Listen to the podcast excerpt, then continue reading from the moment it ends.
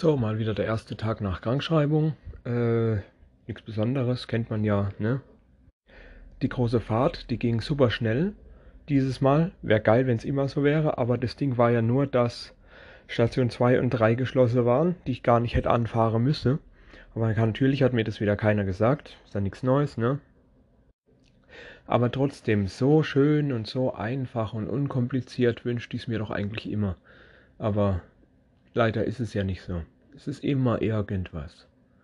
Also, ja, freue ich mich mal, dass es diesmal gut gelaufen ist.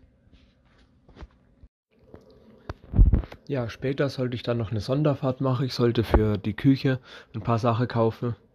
Im Großmarkt ist ja auch nichts Besonderes. Finde ich gut, macht Spaß. Komme ich ein bisschen raus und so weiter, ne? Also ganz entspannt an sich.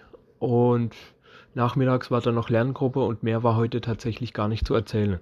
Ich glaube, so kurz, so kurz ist, glaube ich, noch nie ein Tages Tagebuchbeitrag gewesen. Stimmt.